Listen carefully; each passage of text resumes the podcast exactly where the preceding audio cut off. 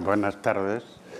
Eh, voy a contar un poco mi vida en, la cerámica. ¿no? Como bien ha dicho Pablo, eh, yo conocí la cerámica gracias a un ceramista de Cuenca, Adrián Navarro, estando en una clase de arqueología. Eh, fuimos a que un alfarero nos explicara unas formas, en concreto eran de la edad del bronce y entonces ahí es un poco donde eh, me empecé a enganchar con la cerámica. Eh, empecé a ir a conocer un poco el torno y eh, luego ya pasé a, la Escuela de Cerámica de Manises porque quería profundizar más en la cerámica. ver, conocer diferentes técnicas, pero yo, en un principio yo no conocía nada de cerámica, eh, no tengo ninguna tradición dentro del mundo de la cerámica, eh, pero bueno, fue empezar a ver el porqué, eh, un poco las diferencias de un barro rojo de un cántaro a un barro con un brillo, con un esmalte, todo ese mundo que para mí era desconocido y entonces vi que una escuela era un sitio donde te abría las puertas un poco a ese conocimiento.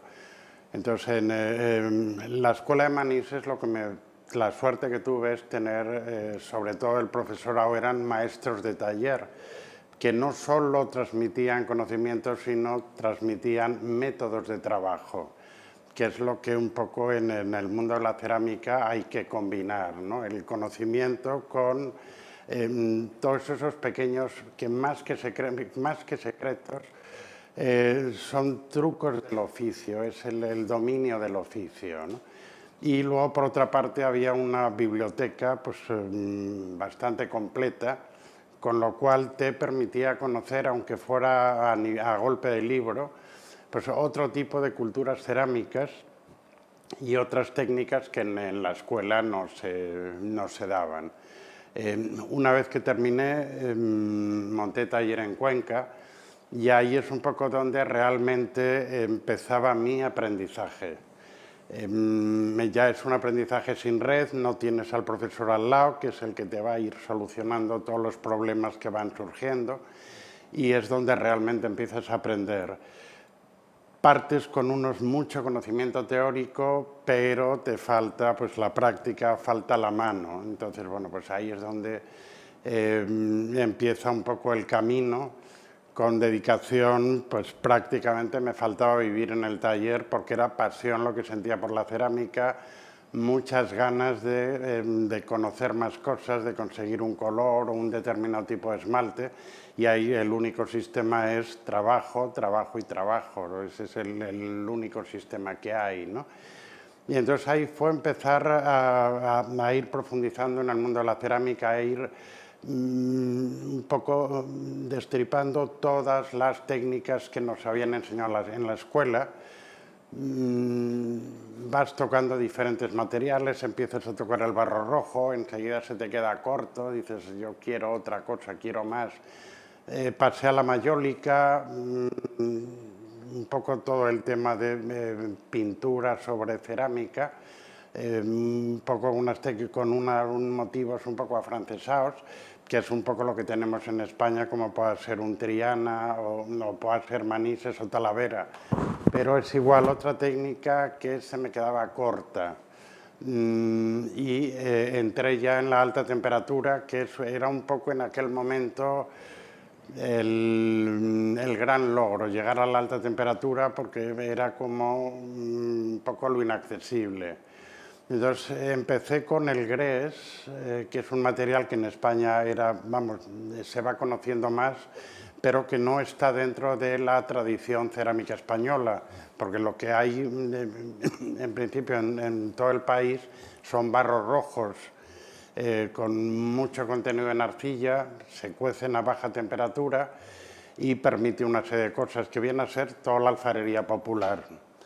Y el grés eh, permite otro margen de investigación, sobre todo con el mundo de los esmaltes. Ya ya entramos en otras temperaturas, eh, entre 1250 grados, 1300, y luego, eh, para terminar con los materiales, está la porcelana como digamos, como el barro cumbre, ¿no? el barro más eh, complicado y es un barro también muy especial a la hora del, del trabajo. El GRES me permitió um, entrar también en el mundo de los esmaltes. Yo había conocido en la escuela a través de libros pues, todo el mundo del esmalte oriental no sabía nada, en la escuela no había, no, se podía hacer eh, cocciones en hornos de gas, que para todo este tipo de esmaltes son fundamentales. Los chinos eh, utilizaban la leña, pero eh, ahora mismo sería hacerlo con gas. Mm, después de conseguir pues, toda la documentación que fui consiguiendo en la escuela, arranqué con ese tipo de esmaltes, ¿no? que era el gran reto, era la dificultad, era lo que todo el mundo te dice, que puedes llegar a esos esmaltes cuando llevas muchos años de trabajo. Luego te das cuenta que se puede llegar antes, que, hace falta una práctica, pero que también hay que, mm, hay que trabajarlos y hay que profundizar en ellos. Y eh, estuve muchos años trabajando el GRES, Mm, el enfoque que le di al GRES es principalmente eh, cerámica utilitaria. Me ha gustado siempre el, uso de la cerámica, porque era una, es una forma también eh, de, jugar con los sentidos, no solamente a la hora de eh, hacer la cerámica, sino a la hora de, vivirla, de sentirla, de tocarla. Mm, cuando se usa una pieza, vas notando bueno, pues de frío, calor en función de lo que tenga dentro, la textura que tiene ese barro y ese esmalte, mm, percibes y empiezas a apreciar pues, eh, la rugosidad, las curvas, la forma que tiene. Y entonces ahí es un poco donde, eh, donde también eh, he profundizado bastante, buscando bueno, pues, esas formas mm, sobrias en un principio con mucha influencia oriental por, bueno, pues por toda la, búsqueda de, información dentro de la cerámica oriental mm, y jugando también con determinadas formas de la cerámica tradicional española, pero como igual buscando la esencia. Volver al cántaro, al botijo, yo no le encontraba sentido para lo que estaba haciendo pero sí había otro tipo de piezas que eh, cambiando las proporciones se podía llegar a ellas. ¿no? Mm, en todo este tiempo, mm, bueno, pues eh, comienzas a hacer un determinado tipo de piezas, digamos, como muy clásicas, pero a lo largo del tiempo he ido simplificando todas las formas, ¿no? pues, eh, y llegar incluso a suprimir asas, tapas, todo lo que un poco mm, me sobraba. Luego veremos unas imágenes donde vamos a ver un poco esas piezas eh, que ha sido el camino de la evolución desde el principio del trabajo hasta ahora. Mm, la función, para mí la, funcionalidad ha sido importante en las piezas y ya no solamente la funcionalidad, sino um, la utilidad y buscando que lo útil sea bello y que no sea solamente el hecho del uso, sino intentar llegar al placer del uso. Porque para uso se puede utilizar cualquier objeto, ¿no? pero eh, lo que busco y lo que me apetece es el, placer del uso, ¿no? el, piezas que están hechas como con mucho sentimiento, que hay mm, como mucha energía y intentar traspasar eh, esa energía a la persona que toca o que, que, tiene esa pieza, ¿no? un poco ayudar a sentir. Y entonces son en, en, las formas un poco que, que, me muevo, formas tremendamente sencillas. Y, luego también está eh, todo el tema de esas formas sencillas, mmm, van unidas al mundo del esmalte. Entonces, eh, si se juega con los colores, si se juega con las texturas de los esmaltes, mm, yo prefiero formas muy sobrias, porque si no sería una, piezas muy barrocas, una forma ya complicada y un esmalte también complicado, con mucha textura, llega un momento que no que para poder apreciar texturas o colores prefiero las formas tremendamente sobrias y sencillas. El mundo de los esmaltes en cerámica es un mundo pues, realmente apasionante que no se termina nunca. Mm, por una parte, por la cantidad de materiales que eh, tenemos para hacer los, los, esmaltes y por otra parte, eh, principalmente, el sistema de cocción. En cerámica hay dos eh, sistemas de cocción, oxidante y reductora. La cocción oxidante es, con, esa base de oxígeno, es una combustión, digamos, normal, y la em, cocción reductora lo que se trata es que entre en la menor cantidad posible de aire en el horno cuando se está quemando el gas. Por lo tanto, se, hay una mala combustión y ahí se forma bastante humo. Y ese humo es el que ayuda a hacer el cambio de los colores. ¿no? Y entonces, eh, por ejemplo, luego veremos unas piezas, unas fotos de piezas en rojas. Eh, el rojo es uno de los esmaltes donde la reducción es más visible. Los productos que se utilizan en, cerámica, sobre todo en alta temperatura, eh, porque luego también hay una división de, de la cerámica por temperaturas. Eh, hay dos bloques, alta temperatura y baja temperatura. La baja temperatura es donde se cuece el, barro rojo y los barros blancos tipo mayólica, en las lozas. Y en la alta temperatura entramos en el gres y la porcelana. en baja temperatura, por ejemplo, en, eh, la cerámica tradicional, se utiliza la galena, que es el sulfuro de plomo, con el mismo barro eh, que se hace la pieza. Entonces, una mezcla más o menos según el alfarero tradicional al 50%. Y entonces ahí se consigue ese tono melao que podemos ver un poco en la alfarería tradicional. Y en alta temperatura el plomo, por ejemplo, ya no lo podemos usar y los esmaltes son principalmente con cuarzos, feldespatos, caolines, y como elementos bases para hacer el, conseguir el vidriado. Luego hay muchos otros productos que son modificantes para conseguir diferentes texturas, brillos, mates y luego están todo el tema de los óxidos colorantes. Eh, los óxidos colorantes son lo que va a dar color eh, a los diferentes esmaltes. En cerámica eh, no se pueden utilizar materiales orgánicos porque el fuego quemaría todo. Entonces tienen, por eso son, eh, son minerales para que el fuego lo único que hace es transformarlos, pero no, no, no los quema y desaparecen, sino simplemente se transforman. Entonces, los óxidos que se utilizan para la coloración pues está el hierro, un cobre, manganeso, cromo, cobalto, son, principalmente son los óxidos que se utilizan.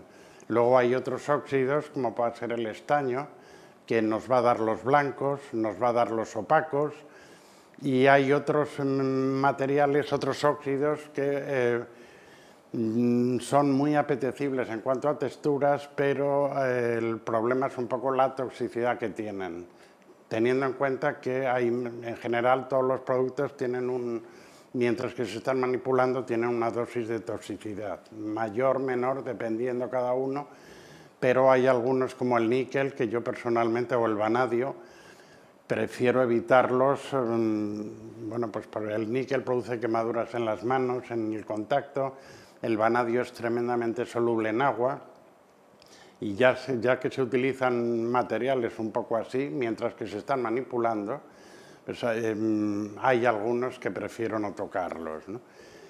en, el mundo de los esmaltes realmente es un pozo sin fondo, ¿no? donde se pueden, mm, se pueden sacar como prácticamente casi todos los colores y eh, ahí es un poco todo el tema del mundo de la, de la, química. Los esmaltes no se hacen al azar, sino que van todos pesados y medidos al milímetro para intentar conseguir un, bueno, pues poder repetir dentro de lo posible un color. Y ahora veremos unas imágenes un poco de las piezas.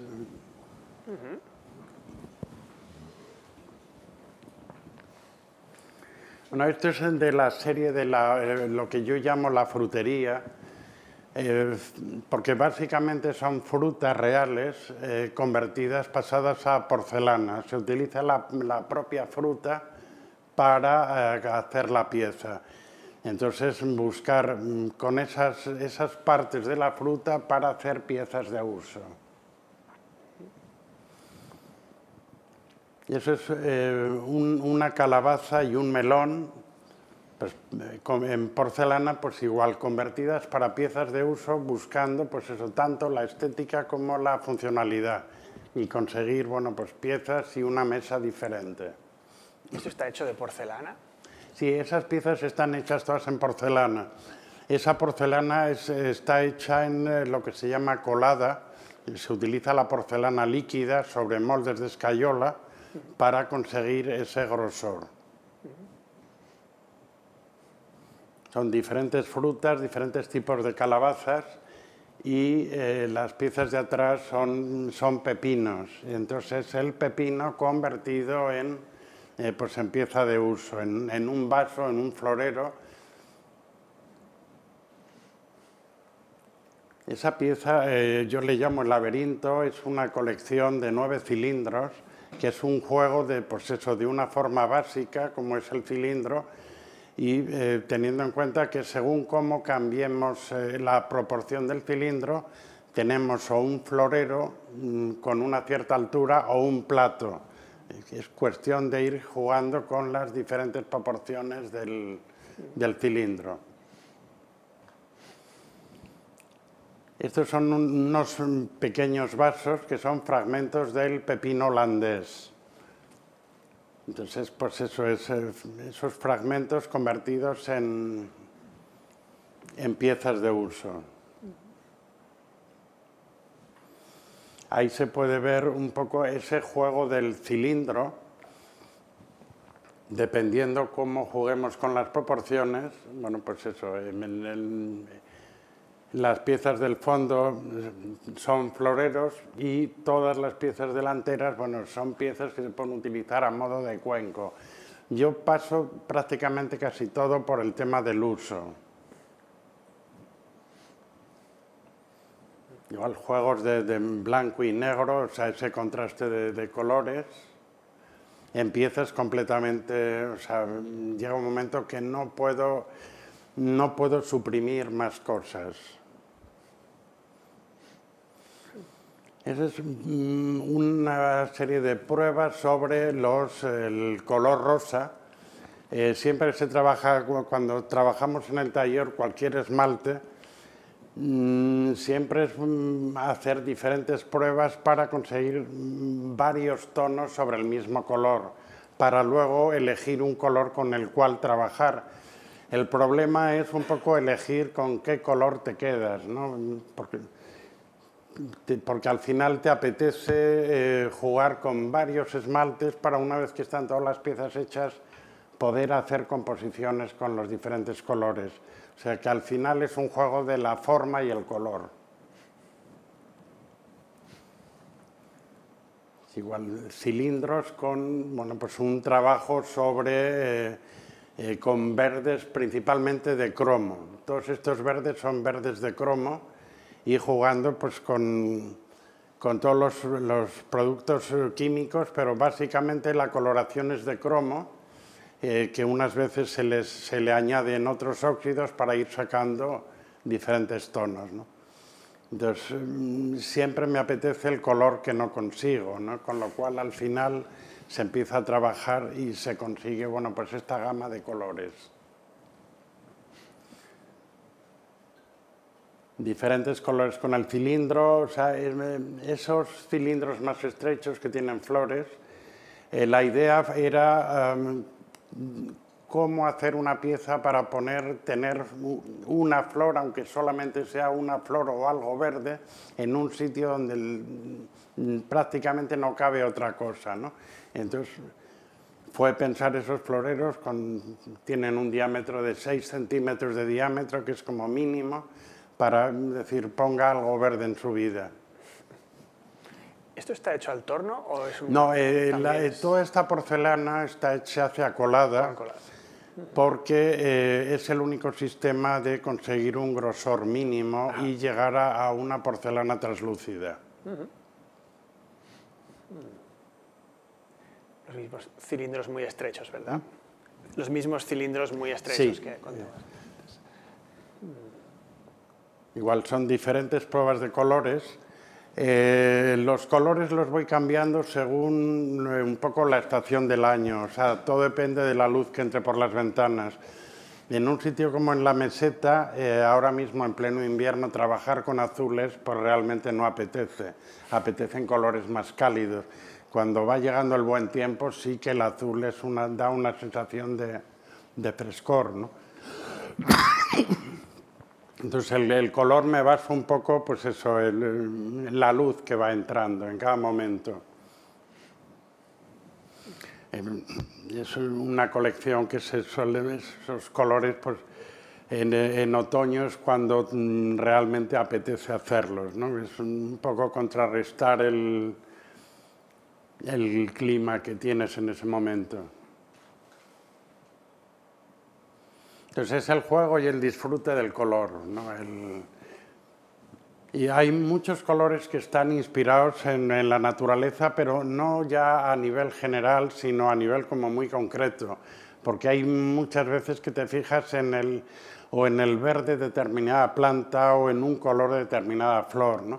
Pues, por ejemplo, ese azul morado es un poco pensando en, los muscaris y en los jacintos, ¿no? que es un, ese color como un azul morado profundo.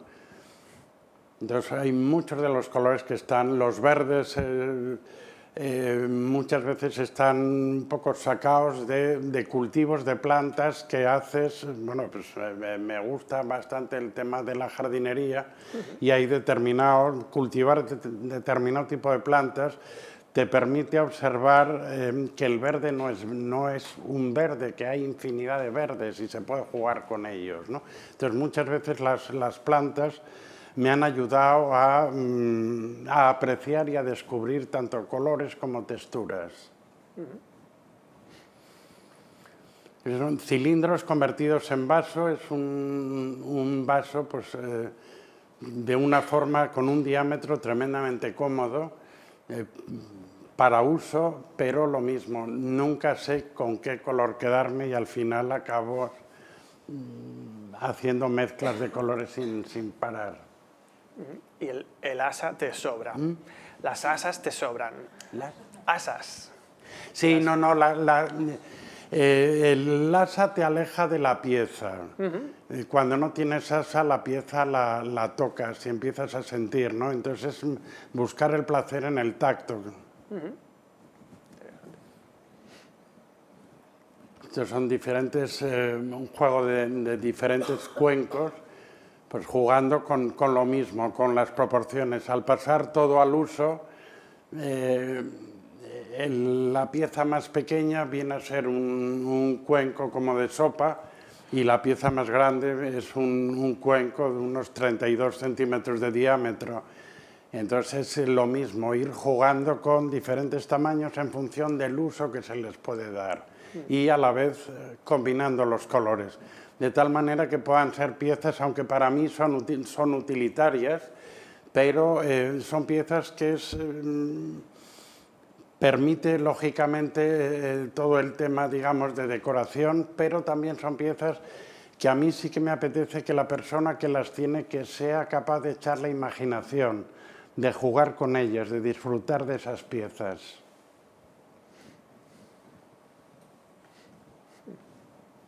Aquí ya hay mm, diferentes, eh, diferentes formas dentro de las frutas. Esta es una, una sandía, hay en el centro hay chirimoyas y luego los cilindros, que me parece una pieza básica, y el cuenco. El cuenco también es otra pieza que eh, me parece como muy básica, es de las, de las piezas que podemos ver en los museos, eh, más antiguas. O sea, el inicio de la cerámica casi se inició con un cuenco, ¿no? Es, es las manos forman el cuenco. Los melones convertidos en, convertidos en piezas de uso, eh, con toda la... Eh, el grupo de la frutería, bueno, pues es ir buscando por cualquier sitio diferentes frutas, pues tanto por tamaño, por texturas, y a ir haciendo todo el proceso de, sacar el molde para buscar, eh, bueno, pues esa pieza mm, que especialmente, bueno, pues me, puede llamar la atención y me puede gustar para uso. También es cierto que hay muchas veces que después de haber encontrado la fruta, haber hecho todo el proceso, eh, una vez que se hace la pieza, pues te das cuenta que no vale nada, que hay que tirar todo y volver a empezar de cero. O sea que, mm, que hay que estar probando y no tampoco conformarse con lo primero que sale, ¿no? Son diferentes melones. Entonces, siempre tiendo un poco a todos los tamaños por el tema un poco del uso, ¿no? dices, bueno, pues siempre hay una pieza para un café y una pieza para una, para una sopa, con lo cual acabo buscando todo tipo de... y jugando, bueno, pues un poco como las muñecas rusas, una dentro de otra. Son diferentes tipos de melones, o sea, es toda esa textura es la que da el melón cantalupo que es el que tiene más textura. En cambio, los de la parte superior es el piel de sapo, pero eh, no utilizados en vertical, sino en horizontal. Bueno, y es un poco las frutas que todo el mundo las tenemos a mano, pero la mayoría de las veces no nos fijamos realmente la forma que tienen, ¿no? Y entonces a todos yo pienso que se le puede dar la vuelta y sacarle un partido, ¿no? Por ejemplo, uno de estos cuencos es un poquito más pequeño que el melón del cual has sacado el sí, molde. Sí, cada melón, el cantalupo es más pequeño, eh, pero también vas buscando los diferentes calibres. Hay piezas que las consigues en un huerto. amigos que tienen un huerto, pues vas buscando esa pieza que en el mercado no sale por calibre, hmm. pero que a mí sí me viene bien para, bueno, pues, para hacer las piezas de uso. Hmm. O sea, la textura se aprecia, entonces en, este tipo de piezas, por ejemplo, es el, es el placer de tocarlas ¿no? y de, sentir. ¿no? Son más melones, este es, el de la izquierda es un cantalupo, el de la derecha es un galia.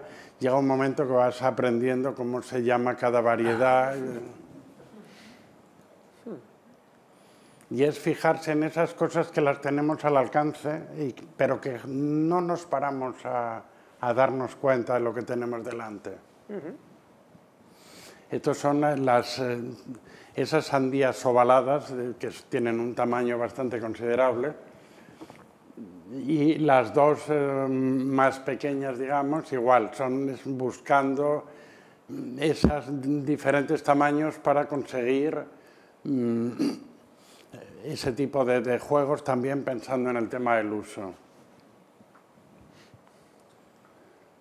Hay los pepinos, ese tipo de pepinos, eh, los consigues cuando se deja que el pepino madure en la mata, el pepino se va deformando, pero sí que eh, da una forma tanto para uso, mm, pues todo lo que es el tema del tacto, eh, especialmente bonita y buscas ese tipo de, de, fruta.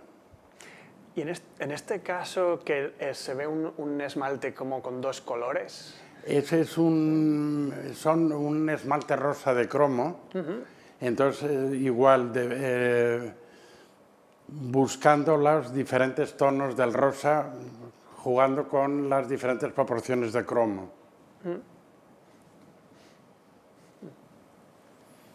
Entonces, al utilizar diferentes frutas dentro del mismo pepino, pero diferentes pepinos, bueno, pues es conseguir diferentes grosores, diferentes alturas, diferentes texturas y luego el juego con el esmalte, eh, los diferentes colores.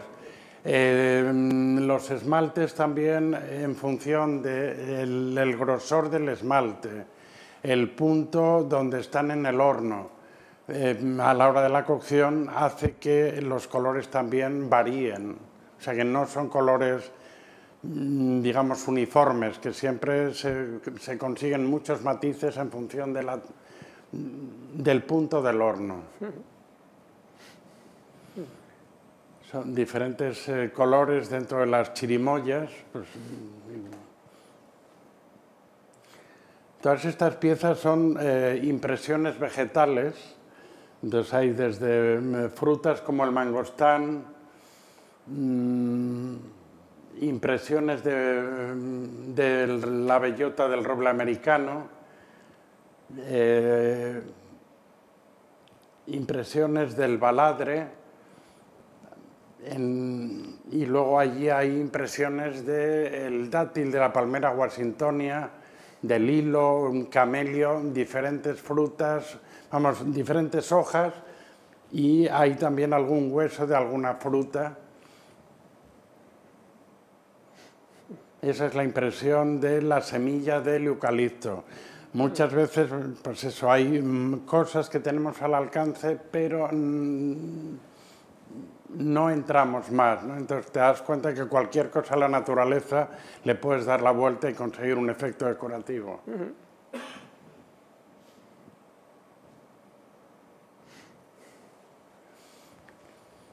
La simplicidad del cuenco, ¿no? de una forma tremendamente básica y siempre jugando con los colores. Pues, Dependiendo igual, dependiendo de la época del año o en el caso de los azules, los azules un poco los divido en azules mediterráneos y azules atlánticos o, cantábricos. Son dos azules completamente diferentes.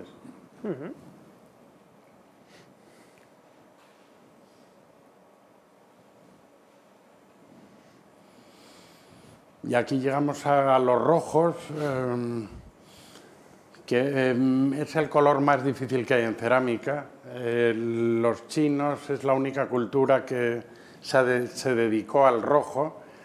la composición de este esmalte es el, es el cobre y eh, se le conoce como rojo de China, sangre de perro, sangre de buey y era, es un color que estaba dedicado, destinado al emperador. En diferentes épocas chinas, el emperador era la única persona que podía tener eh, piezas con, este color. Y es un esmalte eh, extremadamente complicado sacarlo. La composición, digamos, es un poco lo de menos, hay muchos recetarios donde se puede conseguir. El problema del rojo es la cocción Em, es todo ese proceso químico que hay que hacer, que en un principio parece inexplicable, pero poco a poco lo vas comprendiendo. Entonces, lo que se trata es eh, de un óxido cúprico, que sería un óxido de cobre verde, pasarlo a un óxido cuproso, que es un óxido rojo. Y eh, se consigue mm, cerrando la entrada de aire al horno cuando se está en plena cocción para conseguir ese cambio. Y eh, todos esos procesos de reducción hay que hacerlos en determinados momentos, tienen que ser reducciones muy fuertes, pero igual que se eh, reduce el, esmalte, cuando se va enfriando el horno se puede volver a oxidar. Lo complicado es mantener esa reducción para mantener el rojo y que la reducción siendo fuerte que tampoco sea excesiva porque si no el rojo también se escapa por la chimenea, se volatiliza. Entonces es un esmalte muy complicado, pero es el reto, para mí es un reto el, y siempre eh, prácticamente en todas las cocciones se pone esmaltes rojos mm, intentando, bueno, pues intentando el dominio un horno de cerámica siempre hay un porcentaje que es incontrolable, ¿no? por, mm, mucha práctica que tengas, eh, aunque tengas todo anotado, siempre hay una serie de factores que no puedes eh, terminar de controlarlos, pero siempre es una sorpresa. Entonces, estos rojos El esmalte siempre es el mismo en esta foto, pero depende del punto de cocción, depende de cada cocción, varía eh, el tono de rojo.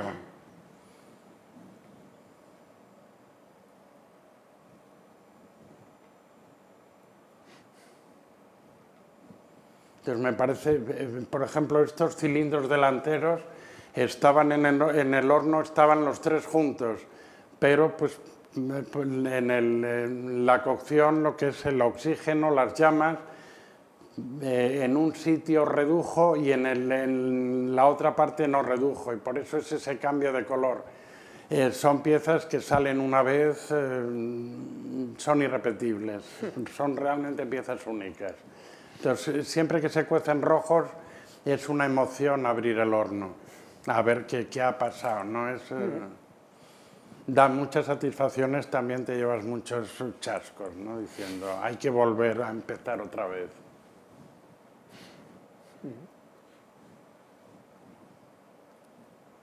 Estas piezas son de una exposición que se hizo un, un homenaje a un ceramista de Cuenca, Pedro Mercedes, y eh, bueno, pues ahí decidí estas dos composiciones em, dentro del cilindro, una jugando en blancos y negros y la otra con los rojos. Ya toda esta parte es ya eh, cerámica claramente utilitaria, aunque para mí es toda utilitaria, pero es eso, el, el cilindro convertido en tazas y lo mismo, un poco sin asas para tocar, sentir en un principio, um, cuando se hicieron estas piezas, yo pensaba en un juego de desayuno, pero son piezas que, bueno, la idea es que cada persona le dé su función.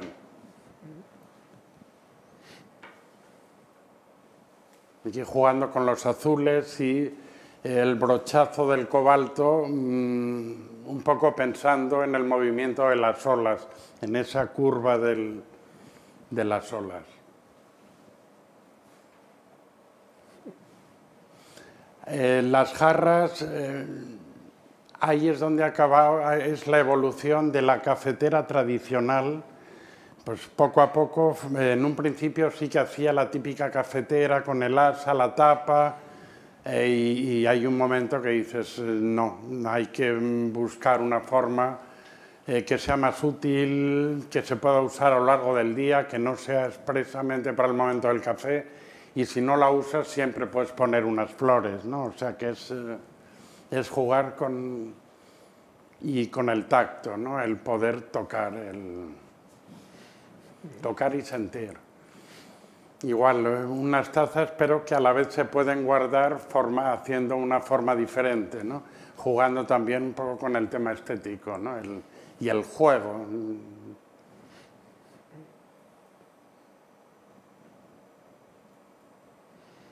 Diferentes colores en, pues en, piezas de uso. Eh, por los colores esto se hizo en primavera, ¿no? O sea, pues esos colores un poco como el resurgir de la salida del invierno y, la aparición del color.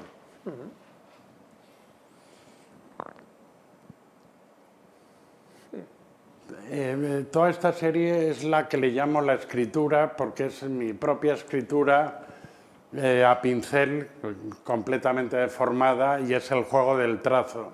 No hay ningún significado, mm, no hay nada legible, simplemente el juego del ir deslizando la mano. Y buscando pues eso, el trazo mm, como elemento estético.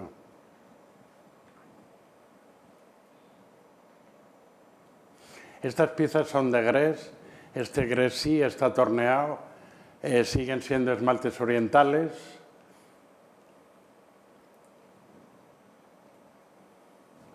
Son celadones, eh, el celadón es otro esmalte chino, un esmalte donde hay una producción a lo largo de los siglos bastante grande del celadón en China el celadón es un poco es el color del jade, igual que el jade como piedra eh, tiene un color tremendamente variable.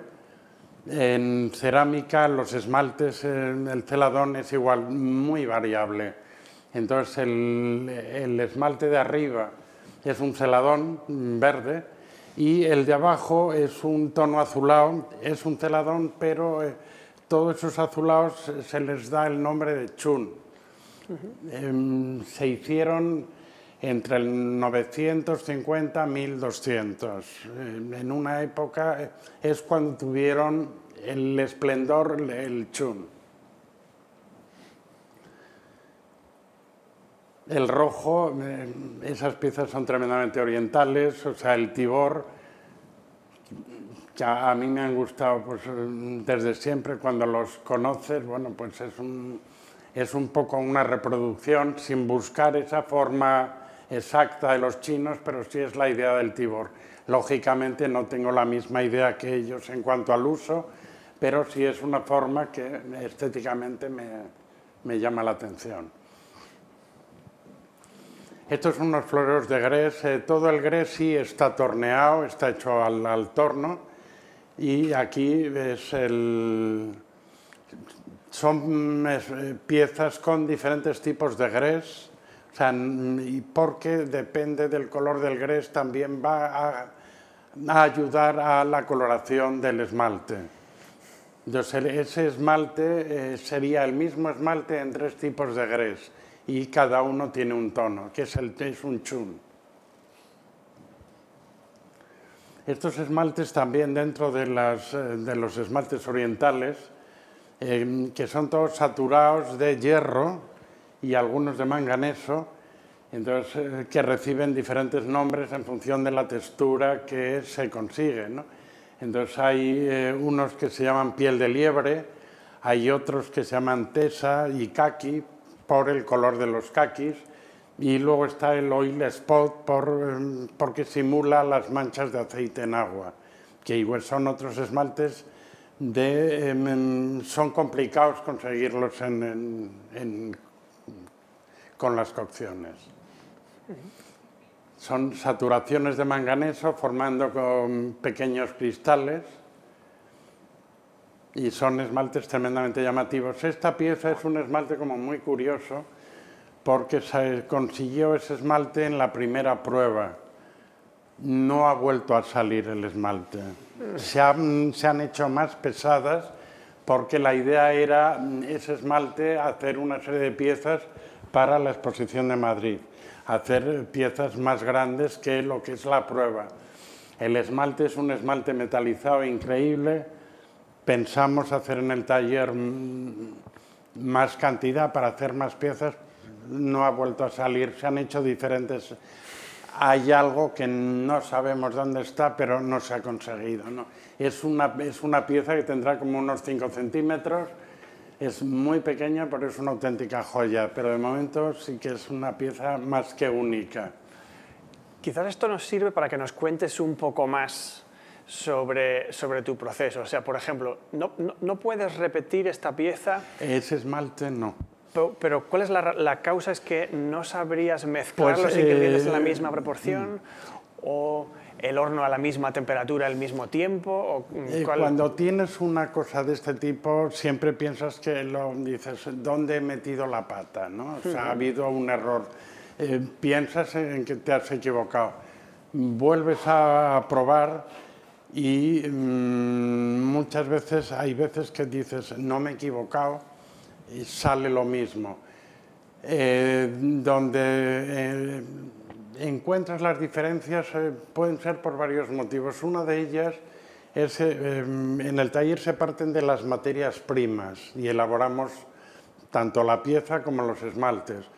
Entonces, en concreto, el feldespato, es, que es una roca, Mm, depende de dónde sea la procedencia de ese feldespato, siendo feldespato no tiene la misma composición un feldespato polaco o un feldespato argentino. Con lo cual eh, ya tienes una ligera variante. El esmalte puede ser válido, pero no consigues lo que tú quieres o lo que habías estado consiguiendo.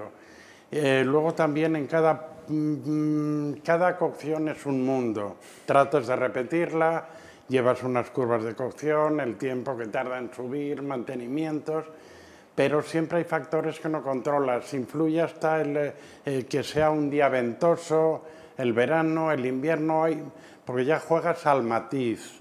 No es como la cerámica industrial, que esto da igual, no van a producción.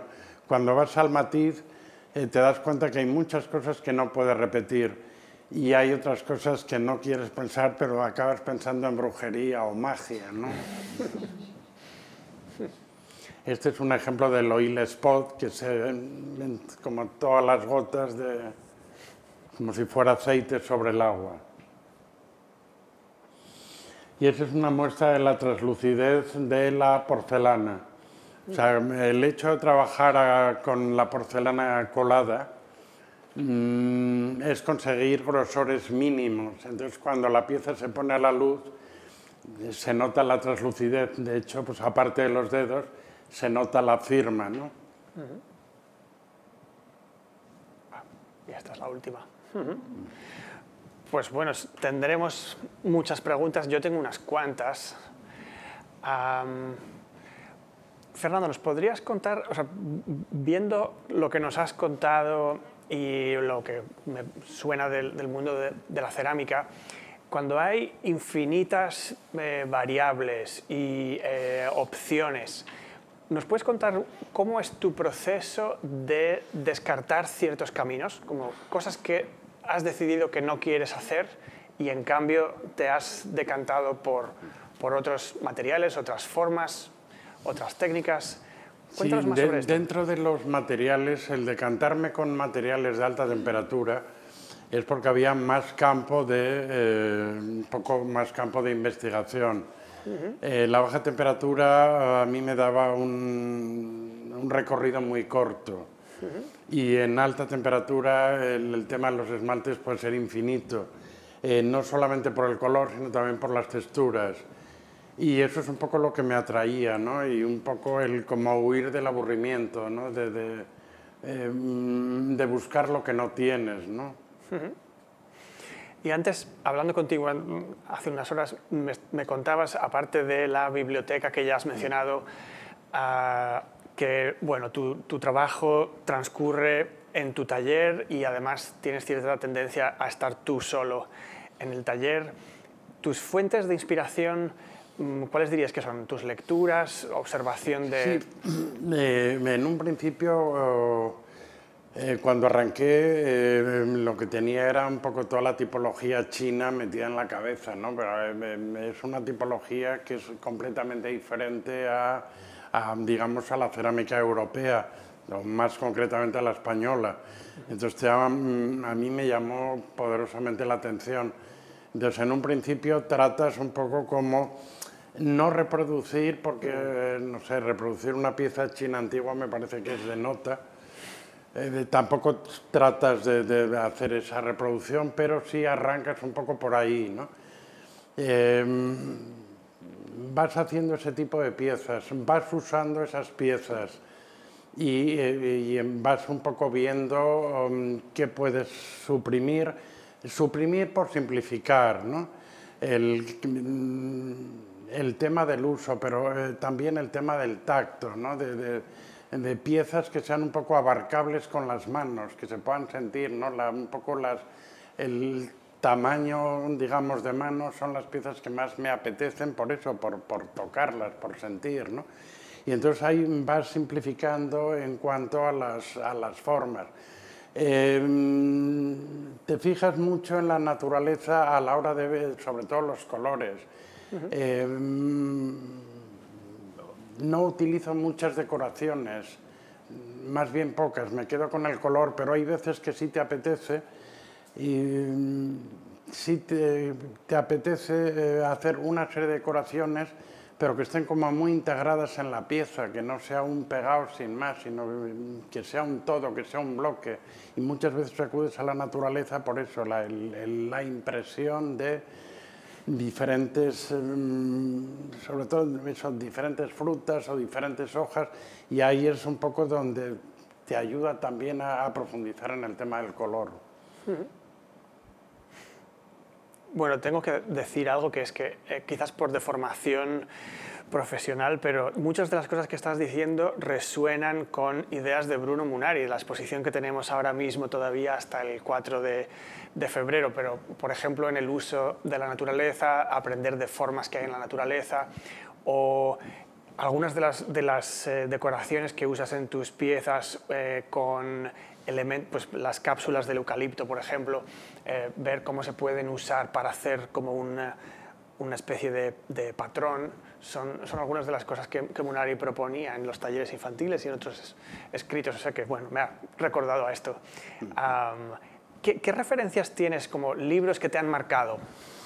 Eh, hay un libro que es, a mí me parece que es un catecismo, que es un, es un libro de Bernard Leach, eh, que se llama El libro El alfarero. Em, la traducción al castellano de Al alfarero o el libro El ceramista, em, que es un poco como un catecismo, es un libro muy básico, es un libro que eh, tiene una lectura muy rápida por una parte, pero luego mm, te ayuda a leer entre líneas. ¿no?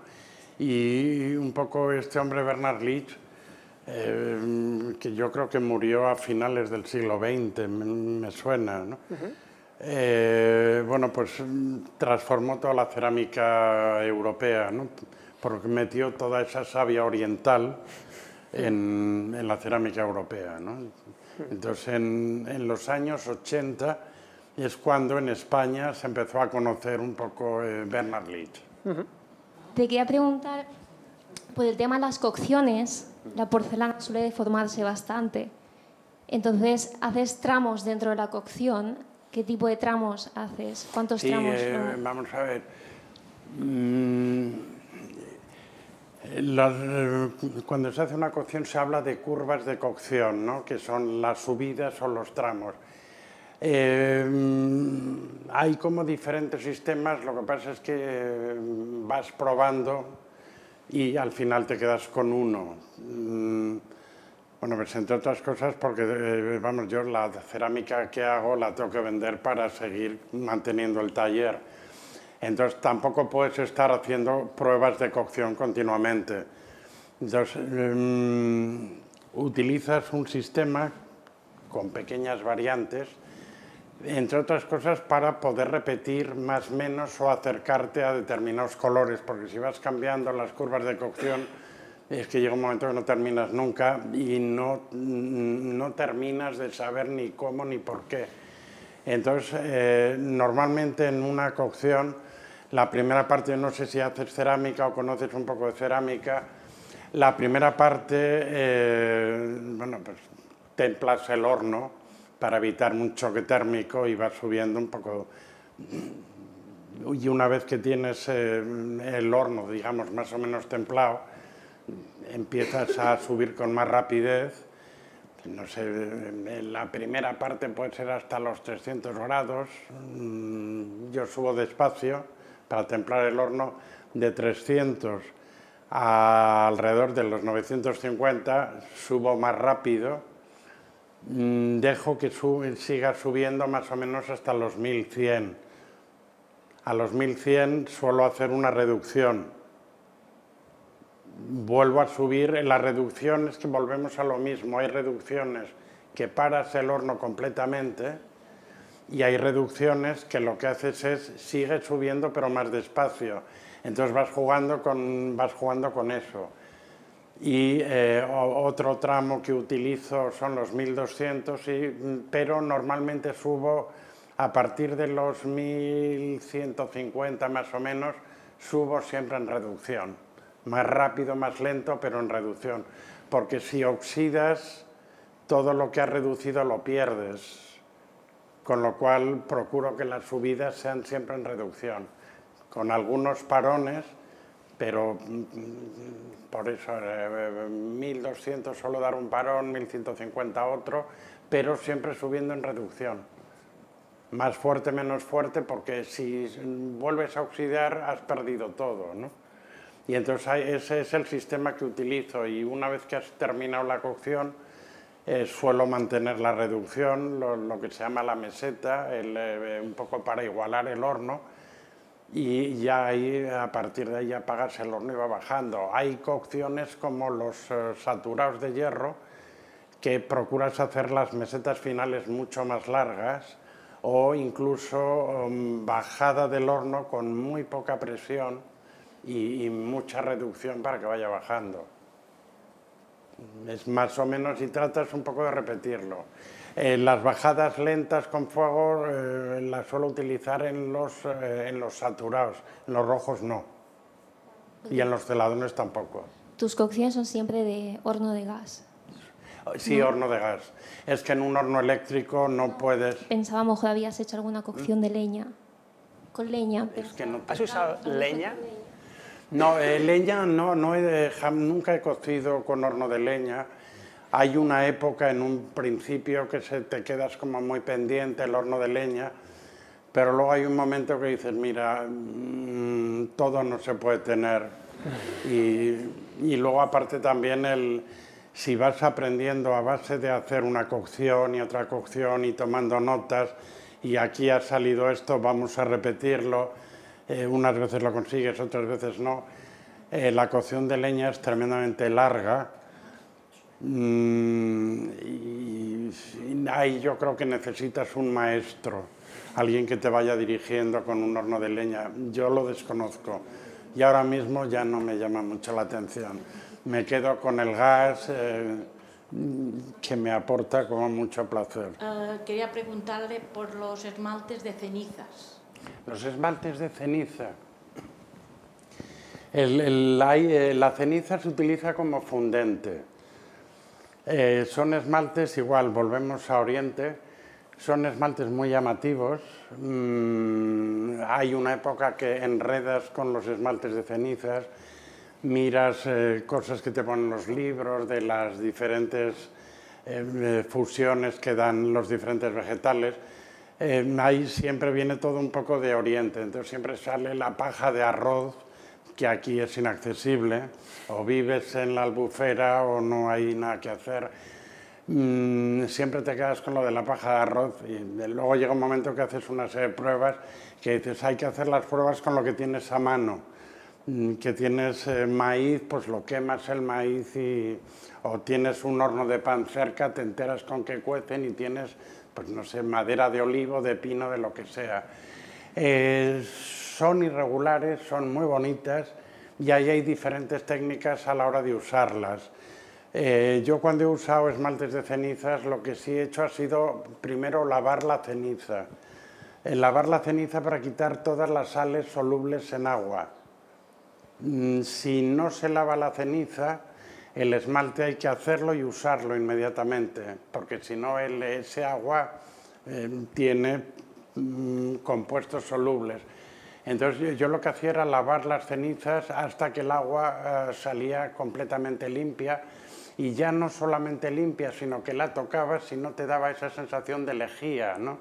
Mm, Que, mm, si en tiempo se lavaba con la ceniza porque hacía las veces de lejía, pues pasa esto.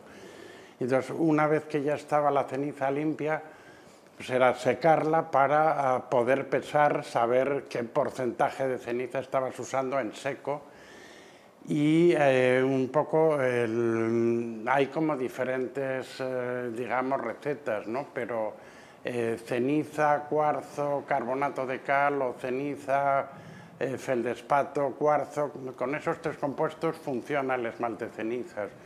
Entonces yo el que más utilizaba era uno que tenía un aspecto de celadón, translúcido, con un poco de color y con un cuarteado muy pequeño y funcionan, lo que pasa es que tienden, eh, también depende, luego hay que corregirlos, tienden a ser fundentes, excesivamente fundentes. Pero siempre hay que ir haciendo pruebas porque hay un, un momento que llegas a esa proporción para que no escurran. Y luego hay también lo que sí es bueno es hacerse con una cierta cantidad de cenizas. Entonces muchas veces un horno de panadero es el mejor sistema porque siempre utilizan más o menos la misma, el mismo tipo de cenizas. Pero yo recuerdo haber hecho pruebas de, de recoger muchos diferentes tipos de, de maderas o hojas secas. eh, tienes mucho, lo quemas, se te queda reducido a nada, te da para hacer una prueba de 100 gramos. eh, y llega un momento que dices, sí, está muy bien, es muy apetecible, pero hay un momento que también piensas que puede ser como muy bucólico. Dices, bueno, un panadero me, me va a conseguir un determinado tipo de ceniza que me puede permitir trabajar y sacar unas conclusiones reales, ¿no? Pero que si quemas ceniza de zarza, ceniza de leche, dices, mm, dices hay que ir un, poco a lo práctico, ¿no? Eh, Fernando, has hablado antes, por ejemplo, de cómo en España entró esta nuevos conocimientos sobre la, cerámica oriental en los años 80. Eh, o sea que hay, un, un, ingrediente de modas, digamos, o de, ideas que, entran o sensibilidades que cambian. ¿Cómo piensas que es hoy en día la sensibilidad en España hacia, por ejemplo, tu trabajo, hacia una cerámica artesanal, eh, cuidadosa, em, como la que tú haces? ¿Estamos, eh, ¿La valoramos más o menos que antes? Mm, yo creo que se está empezando a valorar más, pero oh, yo lo que también veo es una cosa, que en España hemos tenido hasta hace, mm, por desgracia, muy poco tiempo, hemos mantenido una alfarería tradicional que no hemos valorado. Que estaba ligada al mundo rural principalmente, que es donde eh, quedó el reducto en el mundo rural, pero no hemos sido capaces de valorarla, un poco la hemos despreciado no, pues, es como del pueblo, es de campo y tal, es un asunto tosco. Mm, y entonces, claro, pues, eh, también es cierto que en el mundo rural, en el momento que empezó a entrar el plástico y el, agua del grifo, el botijo ya tenía menos sentido, el cántaro igual, hay muchas piezas tradicionales mm, que pasaron a mejor vida. También las hemos despreciado, no las hemos valorado, ¿no? así como el francés sobre todo en el sur sí ha valorado la cerámica de la Provenza, por ejemplo. En España hemos tenido una tradición muy rica en toda España, em, en cada sitio con las peculiaridades de, tanto de las formas como de la tonalidad, de, tanto del barro como el color, aunque fuera plomo. Y no lo hemos valorado, hemos despreciado eso. Entonces, eh, ahora mismo resulta que tenemos un vacío que no lo vamos a recuperar pero tampoco tiene sentido ponerse a hacer cántaros, por ahora mismo el cántaro sería para el coleccionista. Eh, tampoco hay tantos coleccionistas, entonces eh, lo que sí se está haciendo es mantener el oficio, o sea, mantener el oficio de la cerámica, pero con otra, pues, con otra estética, con otra funcionalidad. Mm, entonces, sí que hay una corriente de eh, un poco de de valoración de la cerámica y del uso de la cerámica, mm, también por un sector sobre todo culturalmente más alto o que tiene también un nivel de, sensibilidad mayor y que lo que quiere es rodearse de una serie de objetos, ya no solo en cerámica, sino dentro del mundo de la artesanía, de rodearse de una serie de objetos que están hechos a mano, que están hechos no solamente con, con cabeza, sino con corazón que son contemporáneos, que tienen sentido en la vida de hoy y que realmente es lo que se está llamando el lujo silencioso, ¿no? O sea, que mm. son esas piezas y, que mantienen una tradición, tienen un diseño contemporáneo, mm, pero que son piezas entrañables, ¿no? Que, que, es algo que se valora y que se aprecia y que se disfruta, ¿no? Sí que estaría bien que ese número fuera mayor porque así también hay muchos oficios que se podrían mantener. Pues espero que así sea. Eh, Fernando, muchísimas gracias, ha sido un placer tenerte aquí y espero que el año que viene sigas bueno, experimentando y, creando en tu, en tu taller.